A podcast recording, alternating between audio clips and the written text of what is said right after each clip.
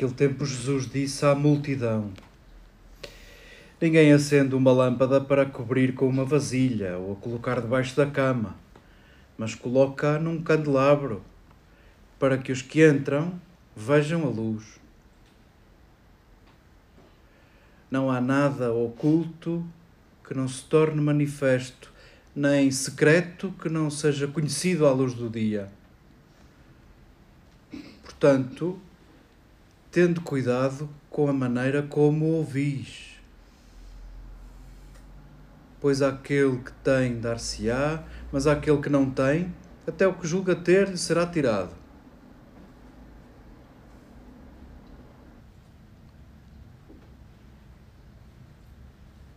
Queridas irmãs, queridas amigas, acolhamos este texto com ternura, porque este texto é para nós caminho, é para nós programa.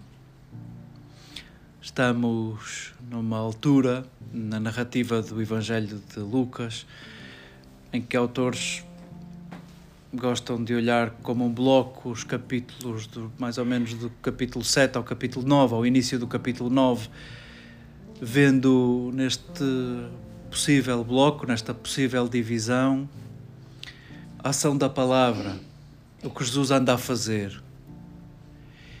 E um critério para olhar esta parte da narrativa como um bloco prende-se com o facto de haver a inclusão de mulheres, várias mulheres, e uma ausência da parte de Jesus, uma ausência da distinção entre puro e impuro. E se quiséssemos, só Nisto já está uma grande afirmação. A palavra tem poder de inclusão, a palavra tem poder de apagar fronteiras entre puros e impuros. A palavra tem esse efeito. E já está dito só pelo conjunto das histórias que Lucas agrupa neste bloco vamos precisar desta dica de Lucas. A palavra inclui. A palavra inclui. Quase já podíamos antecipar conclusões.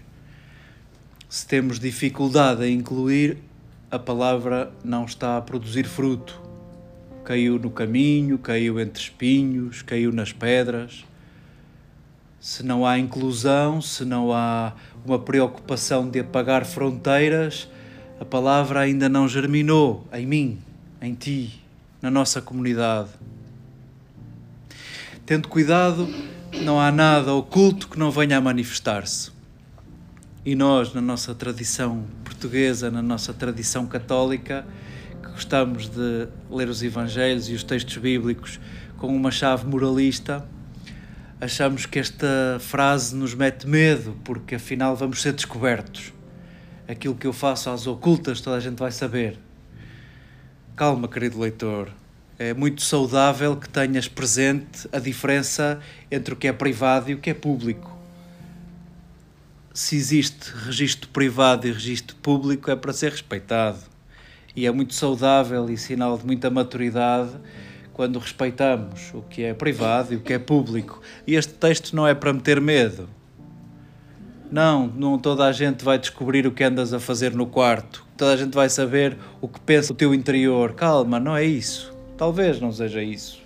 Em vez de pensares naquilo que julgas ser mal feito, que toda a gente vai saber, pensa no que é bem feito. Pensa nas coisas boas. Não há nada de bom que não venha a ser manifesto que não venha a ter consequências. Que bom! Até porque isso é já a ação de Jesus. Aquilo que Jesus vai fazendo e possivelmente poucos vão compreendendo, imagina tu que chegou até o dia de hoje. As sementes de Jesus, meio ocultas, meio perdidas, nas terras que mal aparecem na história de Israel, pelas terras da Galileia. Vê lá tu que se tornaram tão manifestas, brilharam tanto, a ponto de tu inspirares as tuas escolhas, as tuas obras, as tuas palavras nessas sementes perdidas de Jesus.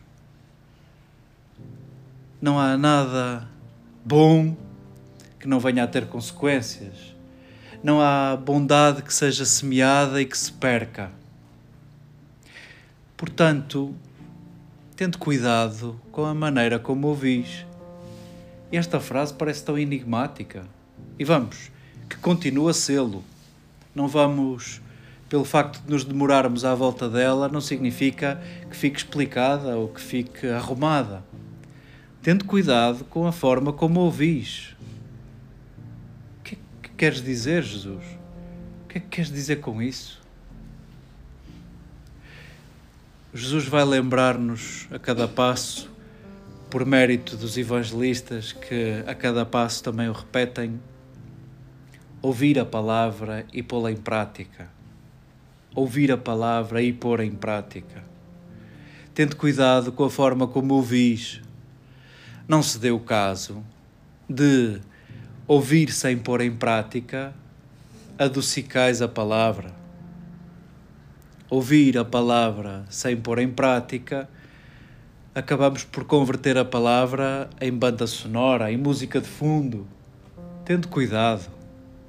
Porque se a palavra não for consequente e se a palavra andar por aí como música de fundo, julgais que atendes e não atendes, até o que julgais ter vos será tirado. Cuidai a maneira como ouvis, porque ouvir a palavra e pô-la em prática é já dar visibilidade ao bem que foi semeado. Ouvir a palavra e pôr em prática é isso que se espera dos discípulos de Jesus. Esses que revelam as sementes de bondade ocultas já no mundo, já em cada um. E sim, esses que se deixam possuir pela palavra esses que dão fruto, sim, verão abundância. Os que têm verão mais ainda. Que feliz esta palavra paradoxal para o dia de hoje, porque conta contigo, conta contigo.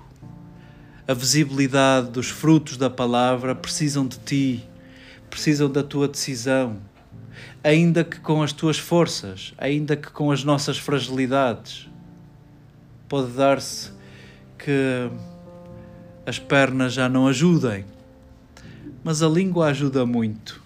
As palavras que saem da nossa boca ajudam muito a dar fruto, a que a palavra dê fruto, pela inclusão, pela já não distinção entre nós e eles, entre puros e impuros pelo trabalho em esclarecer e desvanecer os nossos preconceitos, pelo cuidado uns pelos outros. Possa esta palavra inocente germinar no teu coração, possam os nossos desejos, a nossa vontade, a nossa disponibilidade dar forma e revelar a bondade, as sementes de bondade já inscritas no mundo, já inscritas no dia de hoje, já inscritas nesses próximos, diante de quem o dia nos coloca.